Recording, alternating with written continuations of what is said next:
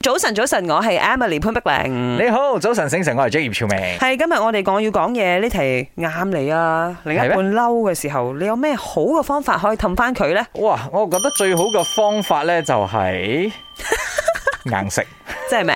你一定要受嘅，即係對方嬲呢，即係尤其是異性嘅女仔啦，我嚇哋男仔嘅角度啦吓，無論做啲乜嘢呢係唔得嘅。係因為女仔其中一個概念呢，就係佢哋有感性嘅一面，男仔好多時候呢就係理性嘅。吓，就算幾嘈都好，男仔冷靜落嚟，我可以用理性去解決。嗯但係女仔呢，無論幾冷靜都好，佢都有感性嘅一面，佢、會覺得點解你咁做呢？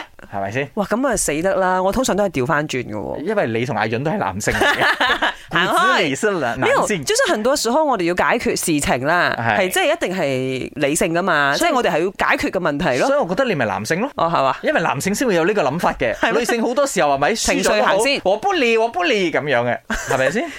唔係，即係你通常係認錯啦，認低位先，誒，呃有陣時啦，就算唔係自己錯啊啊啦，我覺得咧，硬食咯。你最多唔唔出聲，你唔好頂翻佢。嗯過口你等揾時機，啊，你揾時機，你再追翻佢落去。啊佢到時應該聽，即係聽得落耳嘅時候，你先同佢講。先至講俾佢聽啦。係你而家講係冇用。尋求適當嘅 timing 啦，呢係個嘛時間你又請佢食快餐，嚇， 唔係因為我咧好興嬉皮笑臉嘅，誒、誒、但我唔知係咪一件好事啦，呃當對方認真，你會唔會嬉皮笑臉呢？又唔會嘅咁 嬉皮笑樣。如果佢認真肯解決就話好咯，我係啦，如果開佢心咯，如果佢認真，你嬉皮笑臉，你又乞人憎啲。係 嘛？